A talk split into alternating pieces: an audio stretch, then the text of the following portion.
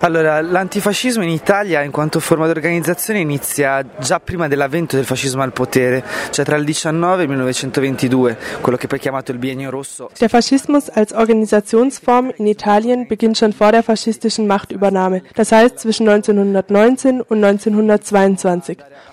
Das ist die Zeit, die später das Biennio Rosso, die zwei roten Jahre genannt wird. Die Fasci di Combattimento bilden sich.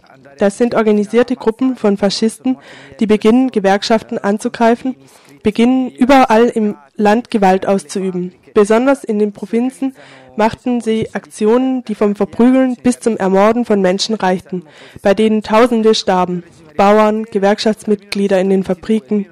Und daraufhin organisierten sich, sagen wir, die damaligen Sozialisten und auch die Anarchisten in den Kampfverbänden namens Arditi del Popolo, die von Anfang an eine Opposition gegen die Herrschaft des Faschismus bildeten.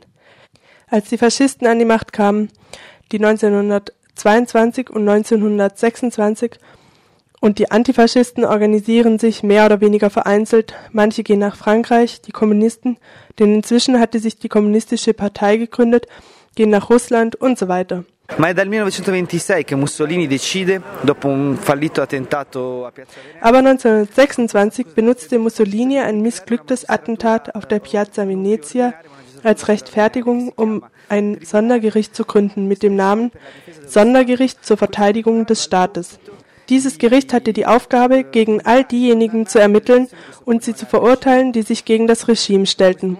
Von da an gab es ein Gericht, das war ein Saal, der Saal 4 des Berufungsgerichtshofs, das über Oppositionelle richten würde. Was passiert? In den ersten Jahren zwischen 1927 und 1933 existierten in Italien keine Parteien mehr.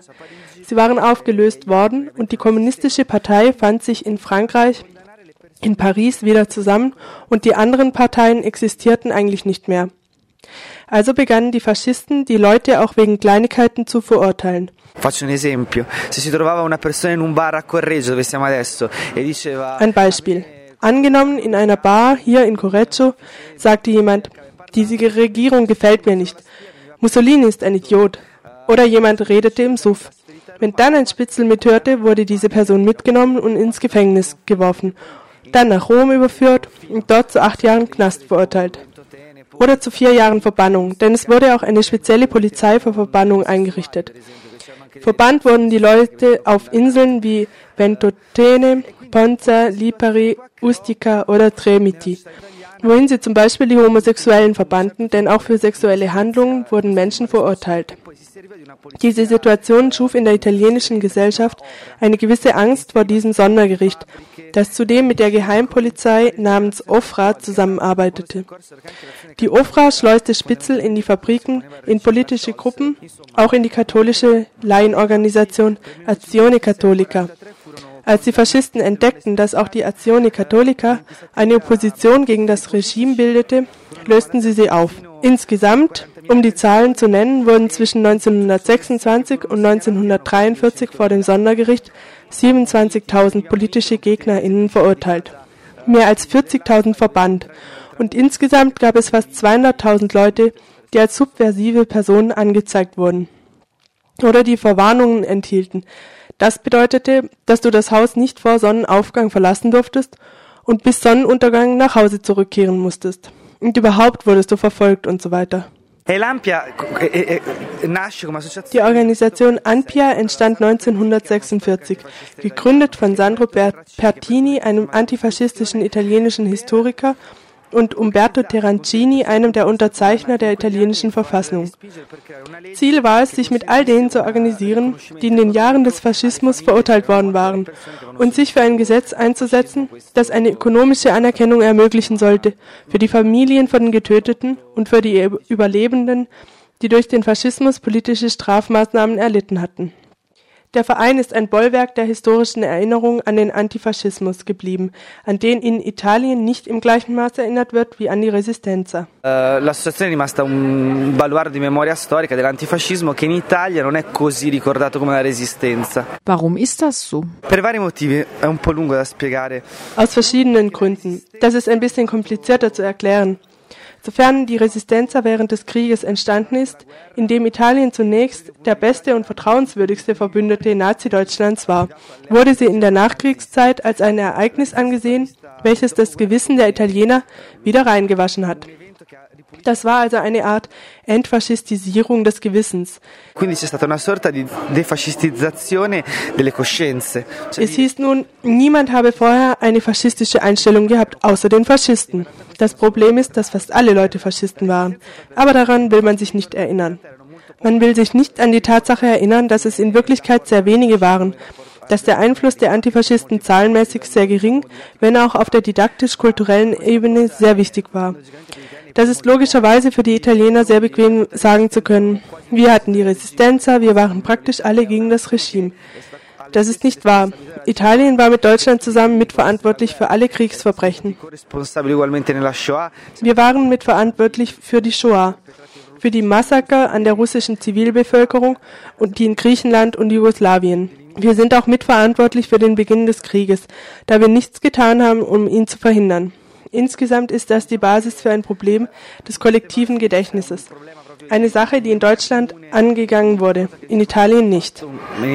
Dieses Unwissen oder dieses Schweigen in Bezug auf den frühen Antifaschismus, hat sich das in den letzten Jahren verschlechtert oder war das immer das Gleiche? Wir haben seit kurzem eine neue Website eröffnet. Wir haben die Zugriffe auf die Seite angeschaut und herausgefunden, dass 70 Prozent der User über eine Google-Suche nach den Begriffen Antifaschismus oder Antifaschist auf unsere Seite gelangen. Das heißt, es gibt auch bei der jungen Generation eine Lust auf Wissen über diese Art der Geschichte. Eine Geschichte, die auf gewisse Weise viel epischer und bewegender ist als die der Resistenza. Das zeigt sich am Beispiel von Sandro Bertini der in den 70er Jahren italienischer Staatspräsident wurde. 22.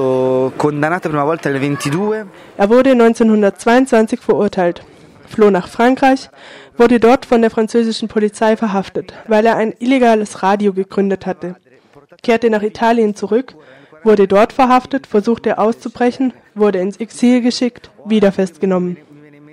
1943 befreite er sich und wird ein Kommandant des antifaschistischen Befreiungskomitees CLN. Solche Geschichten, mir fallen da mehrere Leute ein, die zuerst in Italien im Gefängnis saßen, dann nach Frankreich fliehen konnten, von dort aus nach Spanien, um am Bürgerkrieg teilzunehmen, von dort nach Moskau, von Moskau wurden sie nach Äthiopien geschickt, um den abessinischen Widerstand gegen die italienische Armee zu organisieren. Possiamo fare esempi di personaggi che hanno fatto eh, lotte rivoluzionarie in, per lunghe vent'anni al pari di gente come Che Guevara, ma senza scherzare. Da gibt es Beispiele von Persönlichkeiten, die gute 20 Jahre an revolutionären Kämpfen teilgenommen haben, die Che Guevara um nichts nachstehen. Das soll jetzt kein Witz sein.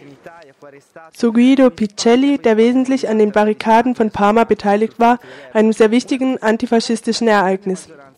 Es ist erst später nach Russland geflohen von dort nach Italien zurückgekehrt, dann nach Spanien gegangen, wo er im Bürgerkrieg in der Abro-Schlacht starb.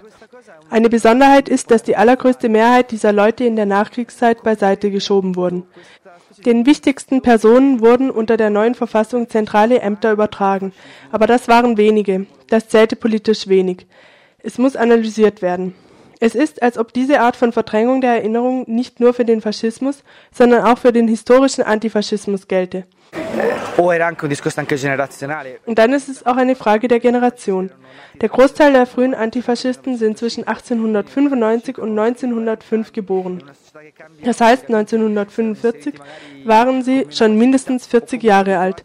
In einer Gesellschaft, die sich veränderte, fügten sie sich natürlich weniger leicht ein oder zumindest hatten sie sich über längere Zeit an ein Leben des Kampfes im Untergrund gewöhnt. Meiner Ansicht nach war das und ist immer noch einer der größten Mängel in der Erinnerung dieses Landes. Du hast gerade über die Geburtsdaten dieser Antifaschisten gesprochen. Das heißt, sie sind heute wohl fast alle tot, wenige vielleicht noch am Leben, aber sehr alt. Wie macht ihr es, deren Geschichte heute noch zu transportieren? Ich weiß von acht Antifaschisten, die ich teilweise kennengelernt, die heute noch leben. Davon ist der älteste 102 Jahre alt, der jüngste 97. Das sind schon so einige Jahre. Natürlich gibt es so viele historische Bereiche des Antifaschismus, die noch erforscht werden müssen, dass wir uns noch in der Phase befinden, in der die Erinnerung vor allem durch die historische Forschung gepflegt wird. Zum Beispiel ist der Großteil der Polizeiakten über die Antifaschisten, die ja von der Polizei kontrolliert wurden, im Staatsarchiv noch unter Verschluss. Ci sono ancora tanti dati o tante cose da... Per esempio, eh, la maggior parte delle loro cartelle, diciamo, all'archivio di Stato sono ancora segretate. Wer im Faschismus vom Sondergericht verurteilt wurde, hatte nach dem Krieg oft noch ein belastendes Strafregister und musste einen weiteren Prozess führen, um es zu bereinigen. Wir versuchen jetzt auch unser Archiv online zu stellen und fangen an, Geschichten von einzelnen Personen dort zugänglich zu machen.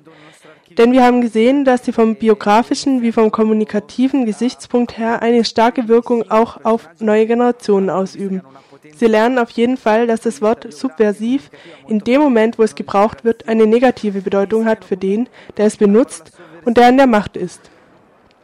Aber es dann im Laufe der Geschichte nicht gesagt ist, dass es weiterhin als eine negative Bezeichnung angesehen wird. Sie waren die Subversiven, aber sie waren die Subversiven auf der Seite, die im Recht war, nicht auf der falschen Seite. Das waren auch Beispiele, die die junge Generation lehren, keine Angst zu haben, Widerstand zu leisten und wenn das teilweise das Risiko mit sich brachte, selbst angeklagt zu werden oder manchmal das Gefängnis zu riskieren. Da kann man heute an die Umweltschützer denken, wie die No-Tough-Bewegung in Italien, die gegen die Hochgeschwindigkeitszüge kämpft. Oder die Bewegung für das Recht auf eine Wohnung, vor allem in Rom oder, anderen, oder andere Kämpfe, die jedenfalls demokratische Kämpfe sind. Sicher, die Antifaschisten handelten damals in jenen 20 Jahren in einer anderen Herrschaftsform in Europa. Jetzt leben wir in einer sozialdemokratischen Herrschaftsform. Aber in den letzten 30 Jahren veränderte sich etwas in ganz Europa. Diese Kampfformen zu erkennen, kann den jungen Leuten auch helfen, ihren eigenen Willen zu erkennen und nicht nur die Entscheidungen über sich ergehen zu lassen, die ihnen auferlegt werden.